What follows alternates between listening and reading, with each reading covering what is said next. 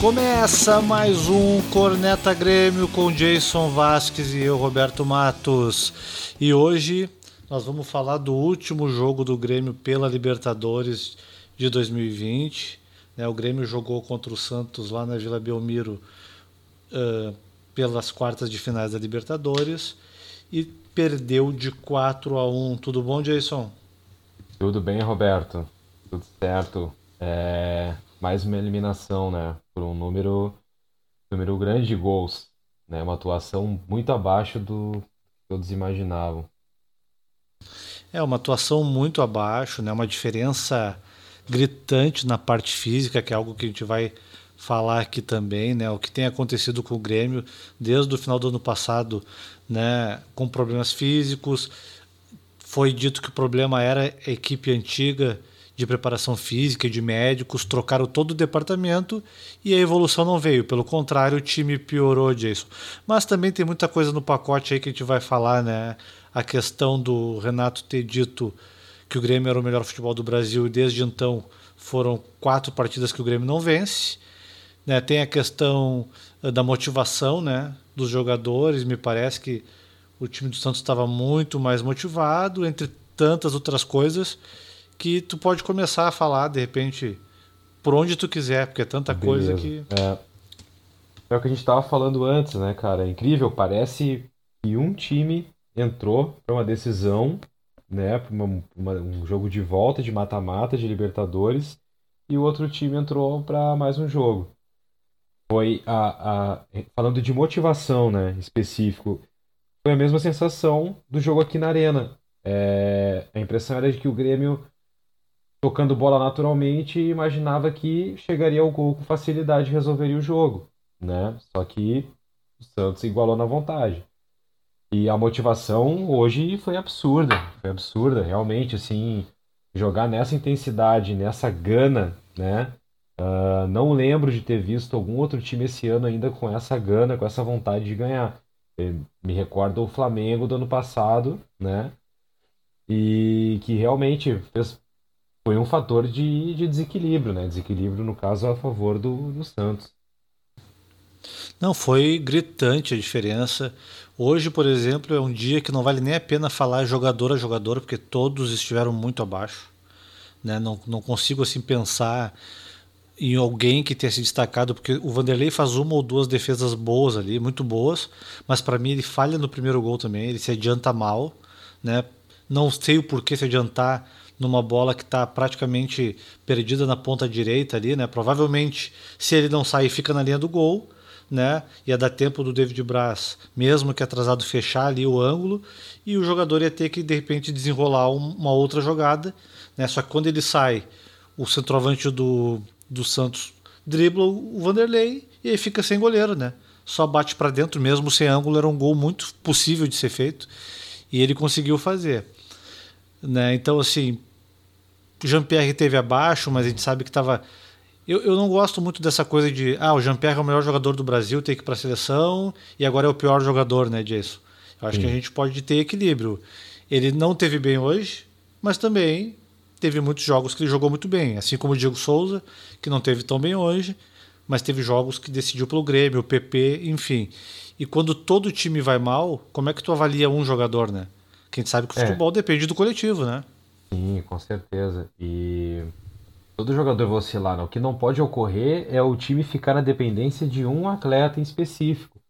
Porque se esse atleta não vai bem, aí faz com que todos os outros não, não, vão, não vão bem também. Então, assim, isso é, isso é complicado, né? Isso aí tem que ser revisto. E me parece também que as escolhas do, do, do Renato ali, a, a, a escolha pelo David Braz não pelo Kahneman, né? Também é, é, um ponto que a gente não sabe, a condição física, enfim, mas, cara, na dúvida, vai, vai com a primeira linha forte, né? E entrar com o Orejuela e não o, o, o Vitor Ferraz, com o Diogo Barbosa na outra, na outra lateral.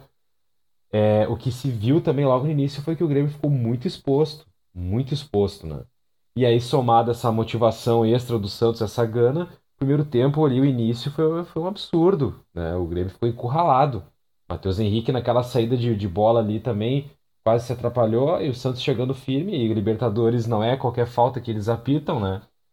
Então, bah, isso foi, foi bem foi bem surpreendente e, e foi, foi, foi, foi complicado, né?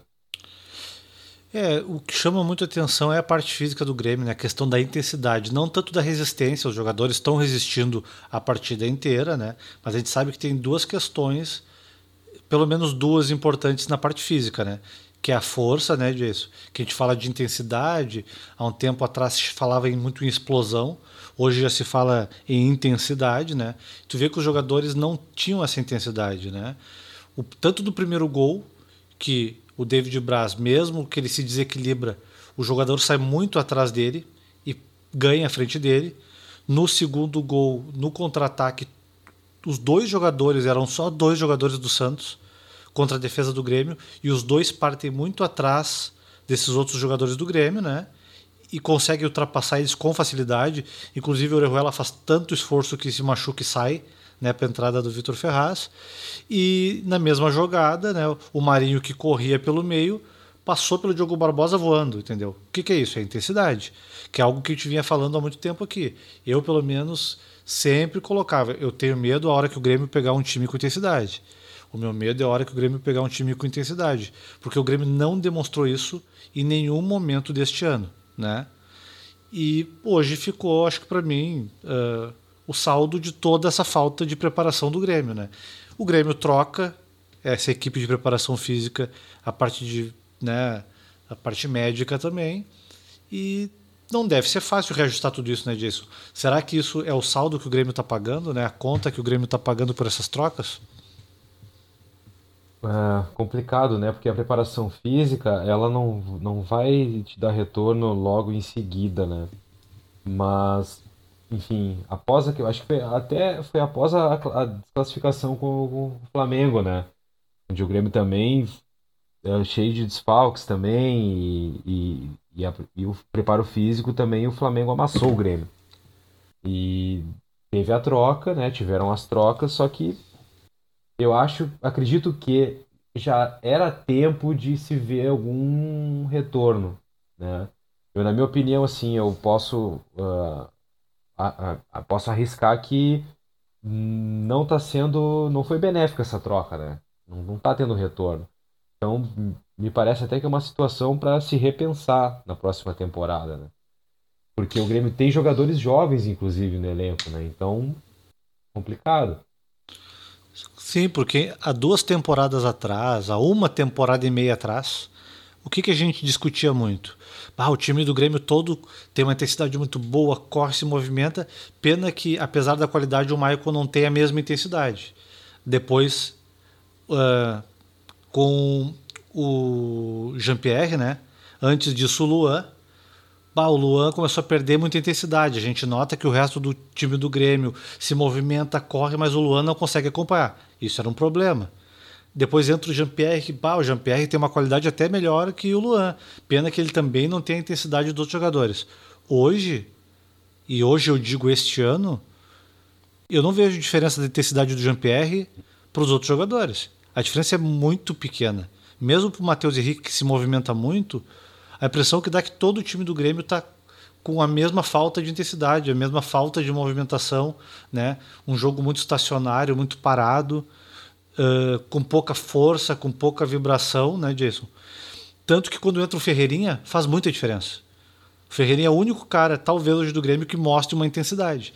Aí vai dizer, ah, mas ele entra 20, 30 minutos. Bom, então, mas 90% do time do Grêmio tem que aguentar o jogo inteiro, né?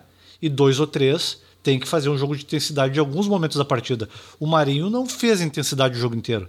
Ele fez quando precisou né? Ele, ele faz duas, três, quatro arrancadas no jogo. E é isso que está faltando para o Grêmio, na minha opinião. É, e o, o, Cuca também foi muito inteligente nesses dois confrontos, né? Na, meu, que na minha opinião, de grande parte da, da, da, torcida, o Cuca colocou o Renato no bolso, né? Duas, nesses dois jogos. E, assim, falando de. Não, lógico, não levando para o lado pessoal, mas falando de estratégia, né? De dois técnicos que pensam no jogo, que tem esse jogo, trabalham, bom, o time adversário vai vir, vai vir pressionando, vai vir marcando alto, como é que eu vou fazer, vai tentar o jogador. Me refiro a esse ponto de estratégia, né? E eu vejo que o Cuca ele foi muito mais ele foi muito mais esperto ali, foi muito mais inteligente nas escolhas e teve mais sucesso. Né? Como tu mesmo falaste agora antes em off, em relação à marcação individual no, no, no próprio Jean-Pierre. Né? O Alisson ele ficou ali é, sem a bola, ele acompanhava o Jean-Pierre, onde o Jean-Pierre ia, ele acompanhava. Né? Então, é, esse foi só um dos pontos. E também a pressão no início do jogo. Né? A pressão no início do jogo foi fundamental. Né? Em relação à intensidade, até ele mesmo pode ter chegado pro elenco e, bom, falou pra gurizada que a chance de levantar um caneco é o mata-mata, é a Libertadores. E todos compraram a ideia, né? Tem muitos jogadores jovens também, categorias de base. O zagueiro Laércio, esse jogou o Campeonato Gaúcho aqui por algum clube do interior, não me recordo qual, pelo Caxias. Tá lá, entendeu? Fez gol de cabeça. Então, assim, é... o Cuca realmente fez ótimas escolhas. Ele foi muito bem na estratégia. E tem, além do Grêmio não ter jogado nada, o Santos jogou muita bola, né? É, o Santos foi inteligente nessa questão da intensidade, colocou intensidade no momento certo. O Cuca foi muito, muito inteligente na estratégia, porque o Cuca fez, acho que tudo aquilo que ninguém mais espera, porque a gente sabe que o futebol está um pouco previsível, né, disso. A maioria dos técnicos fazem marcação por zona, no máximo uma mista. O que, que ele fez? Ele fez marcação individual. Ele pensou: esse time do Grêmio é um time lento sem intensidade, que quando chega no gol chega como? Chega com toque de bola, né? bem trabalhada com qualidade. Quais são os jogadores que estão proporcionando isso hoje no Grêmio? É o PP, pela ponta esquerda, o Jean-Pierre no meio e o Diego Souza. Ele encaixotou esses três, com marcação por zona, não. Com marcação individual nesses três jogadores. Tanto que o Jean-Pierre teve a companhia do Alisson o jogo inteiro. Se o Jean-Pierre fosse descer para o vestiário, o Alisson ia atrás hoje. Entende? E tudo isso é uma coisa inesperada no futebol moderno, porque os técnicos hoje estão com um pouco de receio de fazer essas coisas que são mais antigas, né? De marcação individual, né? Uh, falta. O Cuca picotou os dois jogos o tempo inteiro e faz parte do jogo. Ele entendeu que é Libertadores, e Libertadores, dificilmente os juízes dão muito cartão amarelo. Tudo é falta considerada aceitável na Libertadores, né, disso, que é um jogo mais pegado. O Grêmio perde o jogo de 4 a 1 tendo feito 10 faltas, e o Santos 17. No jogo passado também, o Grêmio fez menos faltas, menos mesmo tendo que correr atrás do jogo, uh, do resultado do jogo inteiro, né? Então, por mais que a gente olhe os números, o Grêmio deu mais do que o dobro de passe, o Grêmio teve 70% de posse de bola, né? Chutes no gol, o Santos foi melhor, deu 8, o Grêmio só 3. Nos chutes totais, finalizações, o Santos teve mais ainda, 17 a 14, né? Mas tu vê que não é uma diferença tão grande. Qual foi a grande diferença então? No momento certo, botar a intensidade que precisa, né? Tanto que o Grêmio faz o gol a muito custo, com muito esforço, o Grêmio faz o gol com o Tassiano e o Santos, que estava até então sentado em cima da bola, em cima do resultado, bota um pouquinho mais de intensidade e faz o gol no Grêmio, o quarto gol. E faz um gol assim, ó, avassalador, que o Grêmio não conseguiu respirar. O Grêmio fez o gol, a bola saiu no meio campo, subiu todo o time do Santos começou chute e bolas cruzadas na área até que o gol saísse. E isso, para mim, é mérito do técnico que deve ter orientado eles dessa forma, né, disso. Sim, com certeza. E assim, Roberto, projetando o... as mudanças, né? Lógico que isso acontece, né, cara? De daqui a pouco um jogo nada dá certo, né? Só que a gente tem que pensar que já tem aí, tem Campeonato Brasileiro, tem decisão contra o São Paulo. Eu vejo que, bom, nesses momentos a gente não pode trocar tudo também, tudo não é fazer terra arrasada, né? Que normalmente se faz, não presta ninguém, enfim. Mas tem algumas peças que, assim, algumas uh, conclusões o Renato pode tirar. Eu vejo que se, parte da, se a torcida for uh, inteligente nesse sentido e, e, observar com calma, vai ver que, bom, a primeira linha não pode jogar de, é, Diogo Barbosa e Orejuela, né? Faz a dobradinha. Cortez e Orejuela ou Vitor Ferraz e Diogo Barbosa. Jeromel e David Braz, bom, o, David, o David, o Theo Jeromel errou hoje, né? Incrível.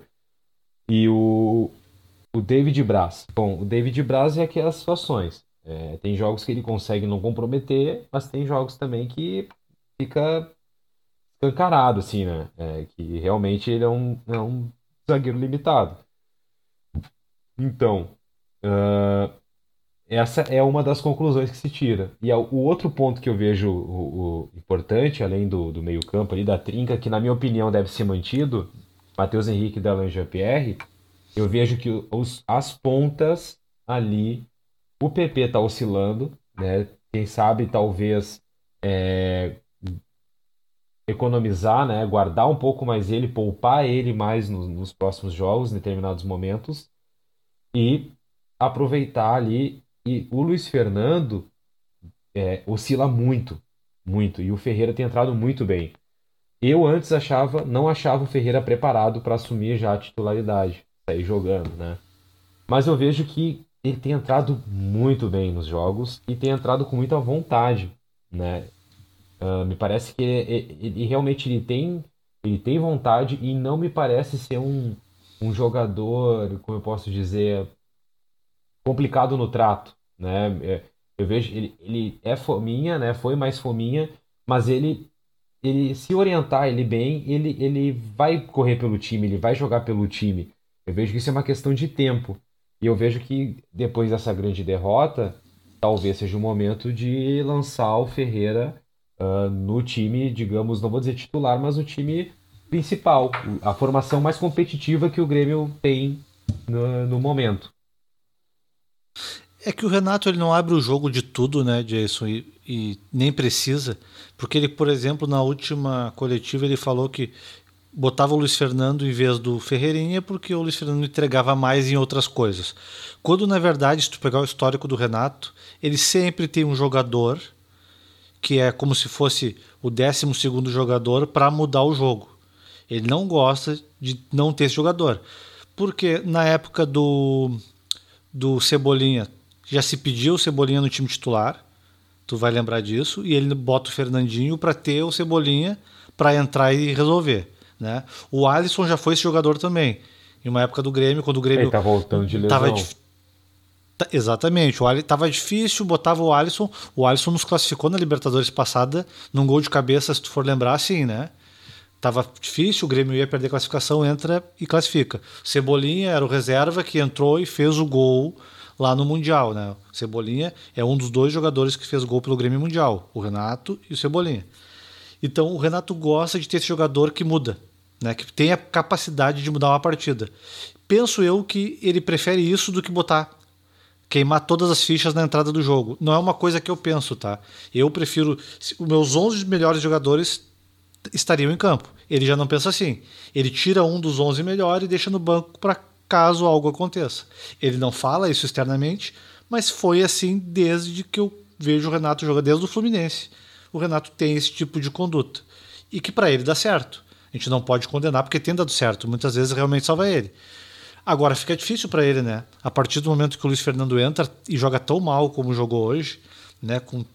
E não é só, é parte física também. Tu vê que ele tá cansado, né?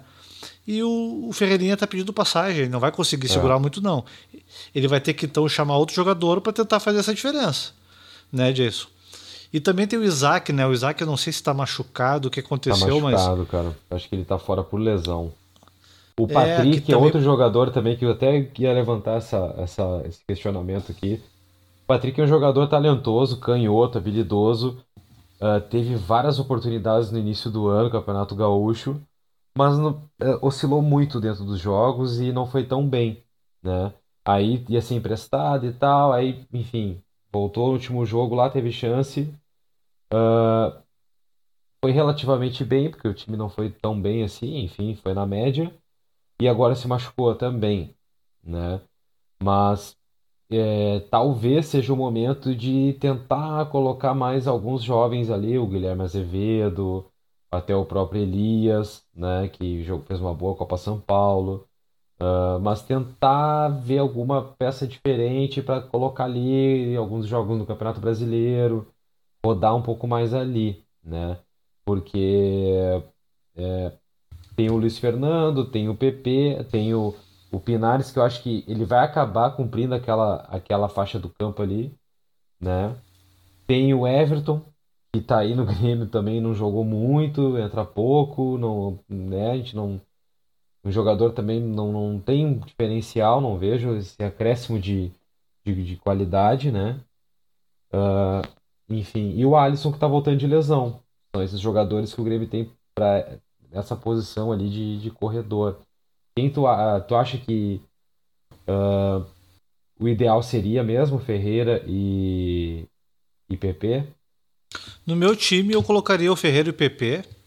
Então, já que ele gosta de ter um contraponto na defesa, volta o Cortez e deixa o Vitor Ferraz, então.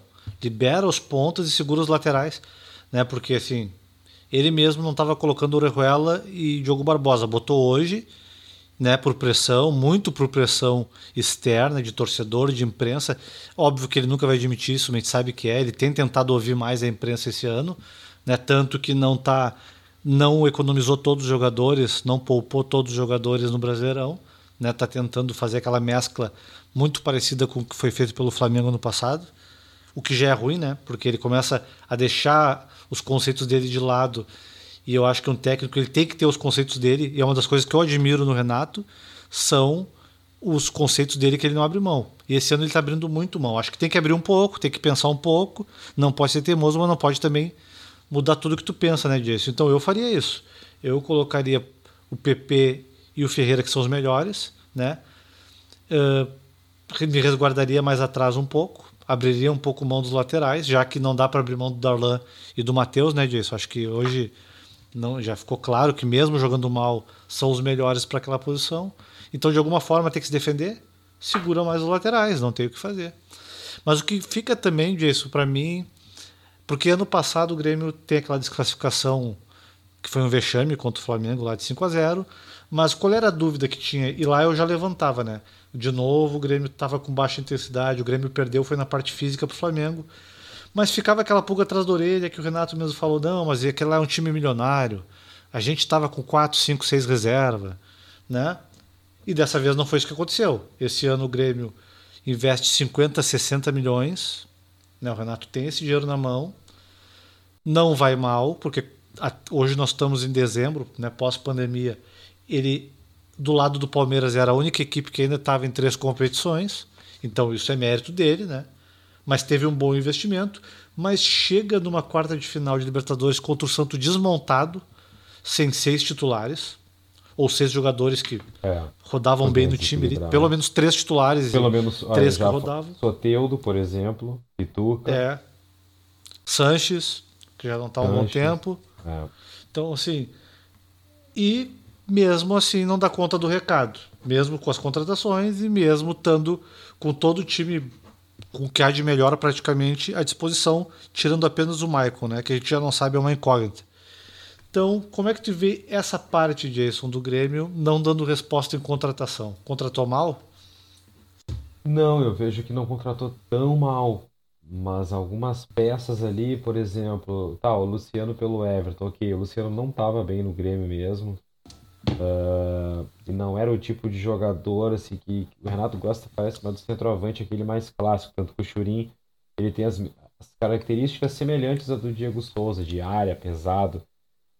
Uh, mas a troca, assim, o Everton foi um jogador, é um jogador que não, não só vi um gol dele pelo Campeonato Gaúcho, mas uh, eu não vi é, o diferencial dele, ter ele, sabe, no time como um diferencial, não vi ainda, né?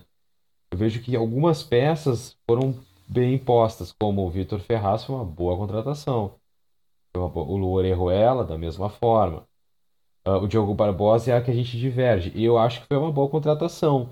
Mas talvez ele não seja o, o lateral perfeito. Talvez o Cortez tenha que jogar um pouco mais, de repente, dependendo do jogo. Acho que hoje seria um jogo até pro Cortez. Um jogo mais pegado. Se tu tem uma primeira linha legal ali, ó, forte, entendeu? Dá mais liberdade também para os jogadores do meio jogar, né? E tu dá mais liberdade também para os da frente jogar. Então, né, também tem esse lado, né? Mas eu não, não vejo que o Grêmio contratou mal, né? Eu vejo que talvez tenha um pouco de desequilíbrio em algumas posições.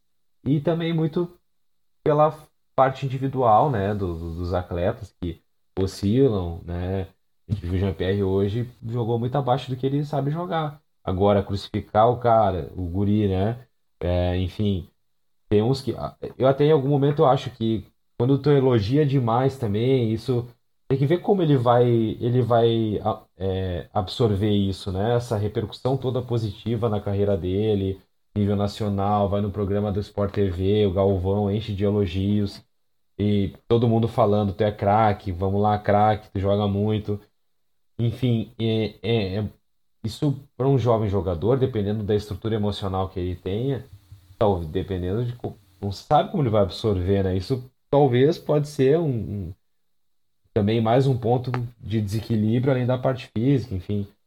Mas é, não vejo que o Grêmio contratou mal. Eu vejo que algumas posições ali ficaram abaixo, mas eu vejo a necessidade de daqui a pouco trazer mais algum outro jogador da base. Eu queria ver o Elias jogar mais, entendeu? Ter oportunidade, até o próprio Guilherme Azevedo, que entrou bem em algum, alguns jogos. Acho importante já começar a ir no meio-campo, né? No meio-campo eu vejo uma posição que o Grêmio tem que pensar algum jogador meio-campista que joga na posição, qualquer uma ali, na do Matheus Henrique, na do Darlan, na do próprio Jean-Pierre, que tenha um, uma velocidade, que tenha intensidade, que jogue, por exemplo, como o Wallace jogava lá quando surgiu, né, na Copa do Brasil, lá que ele se destacou. Era um meio-campista forte e tinha chegada na frente, tinha ataque, tinha passe, tinha passe curto, passe longo. Então, é, vejo que nessa posição, talvez olhar para a base, dar mais uma peneiradinha e pensar mais alguém. Eu também acho que tem que olhar mais para a base. Uh, acho que o David Braz, eu não sei até quando vai o contrato dele, mas eu acho que tem que começar naquela posição uh, pensar em base, né? Porque hoje, por exemplo, hoje não, né? Os últimos jogos ele tem demonstrado uma queda física muito grande, ele tem qualidade. Mas hoje o futebol não é só qualidade, que senão ficava jogando todos esses jogadores aí que ainda sabem jogar muito bem, né? Uh, ficariam aí pro resto da vida. Porque sai porque não aguenta mais, não aguenta mais a parte física, né? Michael é um que a gente não sabe se vai conseguir voltar, provavelmente não, apesar de toda a qualidade, né, Jason? E eu acho que esse momento de derrota é importante para a gente questionar coisas que ficam escondidas. Por exemplo, vou aproveitar o teu gancho da pressão em cima do Jean-Pierre. Hoje, inclusive, subiu a hashtag Jean-Pierre Day, né? No Instagram. Uma pressão incrível no jogador que a princípio parece que é normal. Tu diz, não, o Jean-Pierre é o melhor jogador, então ele que vai decidir, ele que vai fazer. E tu esquece de questionar o porquê que o Jean-Pierre é tão fundamental assim. Quer dizer que se o Jean-Pierre sai do time, acaba o time? É isso mesmo. O Jean-Pierre sai do time, acaba o time. O Jean-Pierre joga mal como hoje, não tem time. E isso a gente tem que questionar, né? Eu longe de estar tá dizendo que o Renato deva sair do Grêmio. Pelo contrário, eu acho que se tem um cara que pode arrumar os próprios erros dele e do Grêmio é o Renato. Mas por que, que o Renato não consegue ter variações táticas? Porque o Luciano, por exemplo, não deu certo porque o Luciano jogava de centroavante no Grêmio. Porque naquele esquema dele tem que ter um centroavante. Por que ele está jogando bem no São Paulo? Porque ele vem como ponta de lança, como um segundo atacante num 4-4-2. Por que, que o Renato não pode jogar com 4-4-2? Quando nada está funcionando, né? Por que, que não tem uma variação tática? A única vez no ano que o Renato fez variação tática, ele variou para 4-1-4-1 e pegou o Inter desprevenido e foi muito bem nos grenais. Mas depois ele volta atrás e para de variar e, e, e começa a ser de novo um time muito previsível, onde se tu não tem um jogador que faça diferença, tudo se perde. Então acho que é importante esse momento para a gente questionar e cobrar do Renato. Para a próxima temporada, principalmente, mudança, melhora, que ele faça toda a temporada no Grêmio, né? toda a pré-temporada junto com o Grêmio, e que tenha alguma variação tática. Entendeu, Jason? Hoje, por exemplo, o Grêmio deveria ter jogado no 2-3-5 a partir do momento que tomou o primeiro gol. Ele tinha que ter pensado isso, né? Que é uma coisa que a gente vê muito já acontecendo na Europa. Aqui no Brasil a gente já vê acontecer. É, a né? primeira linha de cinco ali, ó. A primeira linha de cinco ataca bem o espaço e eras isso, entendeu? E saída de contra-ataque, é. azar. Não é. é. o futebol aquele vistoso que vai jogar no campo é. do adversário, tocando. Cara, se não dá, não dá, entendeu? Tem que ser é, assim. Exato. Assim como logo exato. que o Grêmio tomou o primeiro gol, que foi encaixotado pelo Santos, quando o Matheus Henrique quis sair tocando, cara, ali era o seguinte, bom, bola pra frente e avança todo mundo, dá um balão e avança todo mundo e tenta ficar com a bola no ataque. E sair da pressão, claro. né? Claro. Porque é função do treinador isso. Ah, mas o Marinho não estava muito bem no Grêmio e milagrosamente vai para o Santos e começa a jogar. Não. Teve um técnico que entendeu como ele funcionava lá. Ah, o Luciano não estava jogando bem e vai para São Paulo e começa a jogar lá. Não é milagre, não é o jogador que desaprendeu e aprendeu e reaprendeu, não. Teve um técnico que entendeu né, como ele pode jogar lá. E é isso que o Renato tem que fazer. Bom, eu não tenho o Jean-Pierre, eu vou deixar todo o time igual? Não. Então eu vou pegar e vou mudar o time de acordo com o Isaac, que vai não entrar. Não só trocar peça né? por peça, né? Exatamente. Ah, eu não tenho o Maicon. Será que o Grêmio tem que jogar da mesma forma quando tem o Michael, quando tem o Darlan, quando tem o Jean-Pierre ou quando tem o Churin, quando tem o, né, esse, esse meia novo que chegou, né? O Casar, o Pinares, né? Pinares. né? Uhum. Pinares. Tem que jogar igual quando tem o Diego Souza e quando tem dois atacantes leves ou três. Isso o Renato tem pecado nas últimas temporadas. Ele não está trabalhando alternativas na pré-temporada, que é quando ele tem, porque depois ele não tem mais tempo, né, disso. É, depois não tem tempo. É, realmente, é, essa é a parte que, que, a gente critica um pouco, né, de, bom, o cara tá curtindo férias, ok, mas na pré-temporada é, tem que estar tá, tem que tá presente, tem que estar tá dentro de todos os processos, né? Ou se a sua equipe está muito bem afinada, e, mas ainda assim, cara. E variação tática é difícil treinar, né? É difícil treinar. Não é tão simples assim, né? Mas a pré-temporada é o momento, né? É o momento de, de treinar. Eu acho que é difícil treinar em uma temporada, mas ele já está na quinta temporada praticamente, né, disso. Quatro temporadas e meia, cinco anos. Então, assim, eu acho que já deu tempo suficiente para ter mais de um esquema. Porque por mais que ele diga que ele, ele varia, ele varia peças, ele não varia esquema. É. Né, Jason? Isso fica é. bem claro. Qualquer time já entendeu, né? Pode ser o time do interior do Rio Grande do Sul aqui no Gauchão. Se eu botar duas linhas de quatro, o Grêmio não entra. É, é ou não é verdade? O Grêmio não entra. O Grêmio vai começar a dar balão, o Grêmio vai começar a cruzar a bola na área, tanto que trouxe o Diego Souza para resolver isso. Em vez de mudar o esquema, tentar jogadas de infiltração. Não, vamos trazer cara alto então, para quando os times se fechar contra a gente. Eu acho que não é só isso. Eu acho que tem que trazer o cara para cabecear, mas também tem que ter jogadas, né? Ah, vocês vão botar uma linha de 5 atrás e uma linha de 4 na frente, beleza. Então eu vou jogar com 6 na linha da frente e 4 na outra linha. Ponto. É isso que tem acontecido. O próprio Tite fez isso na seleção. Cara, o Tite jogou é... muitas vezes com 5 5 o 5-3-2 né, disso. Não só o Tite, o Klopp faz isso. Tá perdendo o jogo 2-3-5. Ó, né? o, que 2, eu vou 3, falar, é, o que eu vou falar pode até parecer loucura, assim, né? Eu gosto do 3-5-2. Eu gosto do 3-5-2, eu acho um bom esquema. Uh, porém, cara, em determinado momento do jogo, tu pode fazer um 3-5-2 com o Maicon de, de terceiro, né? Uh, tudo bem que ele não tem intensidade para correr atrás, mas, cara, arma um 3-5-2, aí sim Orejuela e Diogo Barbosa.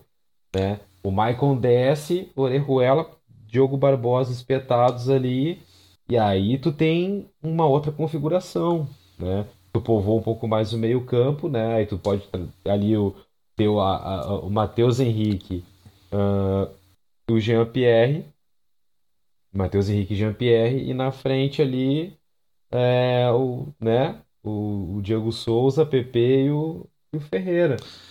Não e, não, e não precisa mudar tanto, Jason. Ah, tu não quer mudar tanto tua estrutura? Tu tem o 3-4-3.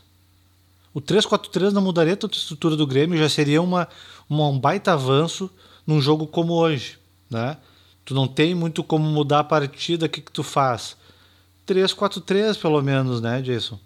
Só que não, o Grêmio fica encaixotado entre é o 4-2-3-1, um 4-3-3 ou 4-1-4-1 quando aconteceu esse ano, mas não tem acontecido mais nas partidas do Grêmio, né? Isso que complica muito, né? Mas com certeza, Eu gosto muito do 352 também. E com cinco temporadas já dava tempo do, dele trabalhar todas essas esses esquemas para momentos do jogo. Olha, pessoal, não está funcionando, desce pro vestiário. Vamos mudar. Vamos mudar essa partida. Vamos fazer o 3-4-3, vamos fazer o 3-5-2, vamos fazer qualquer outra coisa para desencaixotar o time, né, disso. O que não dá, ele só muda a peça de lugar. Ele, ele tira o PP da direita, bota para esquerda.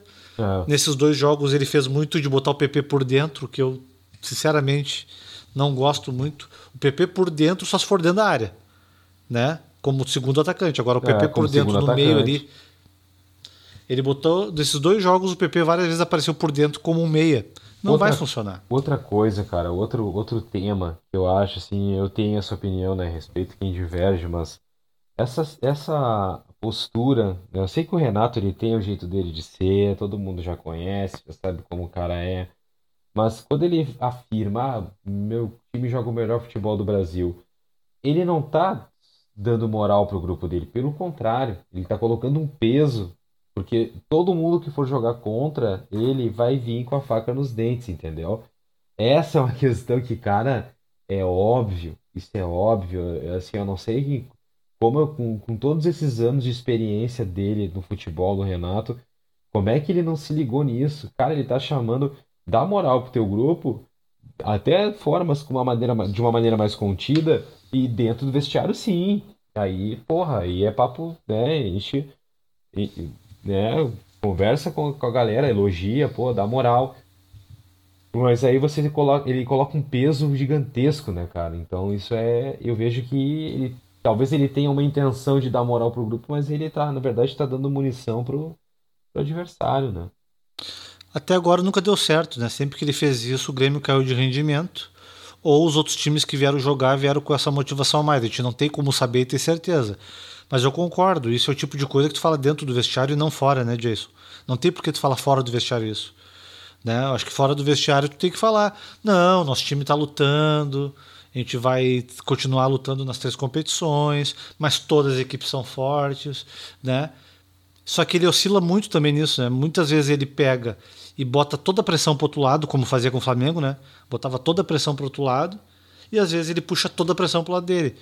Não entendo muito porquê disso, se ele quer mudar o foco, se ele acha que isso vai aliviar, mas eu concordo contigo. Isso no Brasil, principalmente, onde os jogadores são muito influenciáveis pela mídia, né? Tem aquela história de recorta jornal e bota na porta do vestiário, né? Que recorta manchetes e isso aí no Brasil funcionou muito nos anos 90 e 2000 e agora acho que está voltando também. Na Europa já não, não existe isso, ninguém faz isso. Então, sem dúvida, eu não entendo por que, que no nosso contexto ele faz isso, sabendo que isso vai ser usado contra. Só ele pode responder, né? Hum, é. Jason.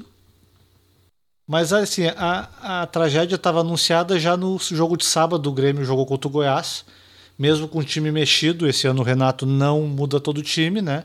Ele tira algumas peças, inclusive eu acho que foi um dos problemas. Ele, o PP tem jogado todos os jogos pelo Grêmio, a gente falou isso no, até na última conversa que a gente teve, último podcast. E o Renato diz: Ah, mas ele é chato, ele quer. Bom, mas quem é o comandante, né? O PP hoje parecia exausto e jogou também no sábado e não adiantou. O Grêmio empatou contra o Goiás e saiu do G4, Jason. Então, quer dizer, o Grêmio já vem, né? Era uma sequência boa de invencibilidade que se encerra hoje, mas o Grêmio não consegue ganhar do Goiás, um jogo que estava todo mundo tido como três pontos garantido, né, Jason? Pois é, Roberto, até eu tô olhando aqui a tabela do brasileiro. O São Paulo tá com 53 pontos, né? O Grêmio tá com 41, né?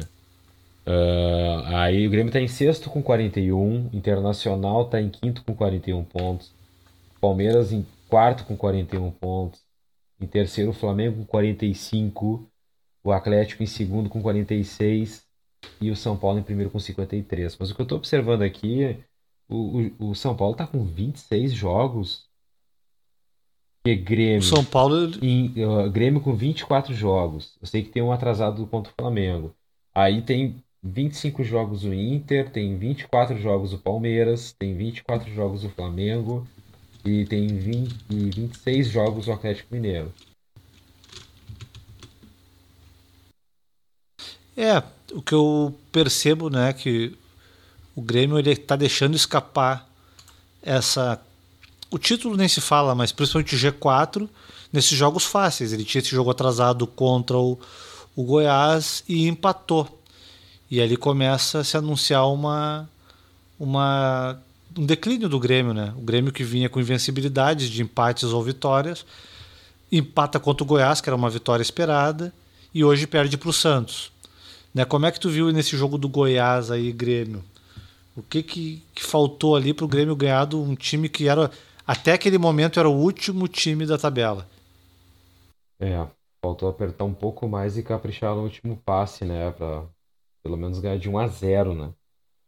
Uh, e, e, realmente, e, e, não é a primeira vez que o Grêmio dá mole contra time de mais de na parte de baixo da tabela, né?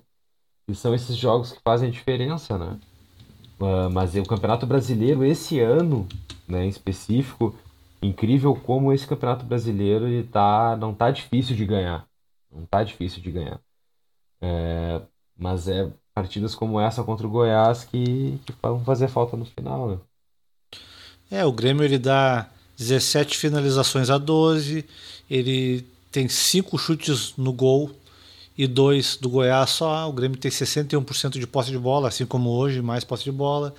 Deu 448 passes contra 300. Teve mais precisão de passe, 80 a 73%.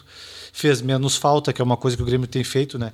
Que por um lado pode demonstrar um jogo com mais fair play, mas sempre nos deixa aquela dúvida: será que está tendo vontade em campo, né? Porque é um time que, mesmo perdendo de 4 a 1 fez mais menos falta que o Santos. Enfim, os números do Grêmio, uh, tu, quando tu olha assim, tu não entende o porquê que não consegue chegar no gol do Goiás, né? Contra o Santos, ah, é um jogo de Libertadores, é mata-mata, tomou um gol muito cedo, mas e contra o Goiás? Um jogo que todo mundo dava como certo que o Grêmio tinha que ganhar. Era o último time da tabela. O Grêmio no G4, né, Jason? Então fica difícil e isso vai fazer falta lá na frente. Esperamos que o Grêmio recupere e chegue no G4, né, Jason? É, é até porque agora tem dois jogos importantes contra o São Paulo, né? E o São Paulo vem jogando bem, mas o São Paulo, uh, o Grêmio foi o time que mais impôs dificuldade para o São Paulo. Né? Isso eu, eu, escuto, até assisto a live de outros jornalistas, né? Uh, que tem um que é nítido, que é São Paulino, enfim, declarado, mas ele faz uma análise do, do, do jogo do Grêmio São Paulo como o mais difícil da temporada pro, pro São Paulo, porque o Grêmio impôs dificuldade, foi aquele jogo no Morumbi, um jogo polêmico, né? A arbitragem foi muito fraca, né? Então, enfim, são dois jogos importantes. E o brasileiro, assim, tá distante do São Paulo, mas dá pra, dá pra tentar né, se dedicar e colocar força máxima. Ainda vejo possível o título, né? O importante é o, o último terço do, do campeonato, o sprint final, né? Aí tem que ganhar tudo. E aí, aí e esse jogo contra o Goiás foi já dá aquele é aquele balde de água fria, né? Mas é ter que no próximo jogo já tentar ganhar de novo e não perder, e só ganhar e no mínimo empatar. E, o Grêmio já joga sábado contra o Sport Recife lá, né? Então o Grêmio joga sábado às 19 horas. Né, no dia 19 do 12. Será que vai com o time titular? Eu acredito que sim. Eu acredito que sim, até porque perdeu e perdeu feio, né? Então tem que dar uma resposta. E eu acredito que até o próprio grupo vai querer, quem tá bem, acho que ninguém vai se esconder do jogo. E tem que ganhar. Não tem jeito. Tem que ganhar, só a vitória interessa. Vamos arriscar um placar? Pô, cara, contra o Santos eu arrisquei. Quanto foi mesmo? Falei 2x0 o Grêmio, né? 2x1, é. 3x1. Cara, Muito. que furada. Nem sei, cara. Contra o esporte lá. Olha, se for 1x0, tá, tá excelente. É, era o placar que eu imaginava também. Acho que o esporte não vai oferecer tanto perigo pro Grêmio, apesar que tá praticamente difícil de, é, até porque a gente o, analisar o, Grêmio. Jair, os times do Jair Ventura não propõem muito jogo, né? Mas complica o Grêmio, né? Eu acho que o Grêmio teve é. dificuldade no primeiro jogo contra o Sport. Perdeu de 2 a 1 um, se eu não me engano, né? Eu vou arriscar. Tu falou 1 a 0 então para não ficar igual, só eu vou 2 a 0 pro Grêmio, tá? mas te confesso que tô com bastante receio desse jogo. Jason, mais alguma coisa dos jogos? Cara, eu acho que é isso aí. É isso aí. Importante bater esse papo e ter uma, é, um papo mais lúcido, né, cara? Porque, lógico, depois de uma derrota é sempre complicado e a gente acompanha a repercussão e tudo tá errado, o Jean-Pierre não presta, o PP é ruim. E acho que não é por aí, cara. A gente tem que tentar analisar, além do jogo ali, né, todos os aspectos que envolvem o jogo. E é bom, bom trocar essa ideia. E eu acredito que já tem uma virada no próximo no próximo jogo contra o esporte, eu já acho que o Grêmio vai entrar com uma outra postura. É, o que dá pra gente analisar é aquilo que a gente vê, né? Não dá para entrar muito nessa coisa de, de hipótese e o que pode estar acontecendo e o que está ventilando. E o que é certo desde o ano passado e, e vem acontecendo nas últimas temporadas é o declínio da intensidade do Grêmio, o que não tem nada a ver com entrega, os jogadores estão correndo estão se entregando, mas fica evidente que o Grêmio não tem intensidade né? O que, ou como os antigos falavam, não tem explosão, né, disso. Numa arrancada, os jogadores do Grêmio estão perdendo todas. E isso faz diferença no jogo moderno, a gente sabe muito bem disso, né, Jason? É. Então tá, Jason, é isso? Beleza, Roberto, é isso aí, cara. É isso aí, tamo junto. Então tá. Abraço, né? Valeu. Um dia não muito bom pro Grêmio, um dia péssimo pro Grêmio, mas se concordou ou não concordou, cornetagrêmio.gmail.com cornetagrêmio.gmail.com. Abraço, Jason. Abraço, Roberto.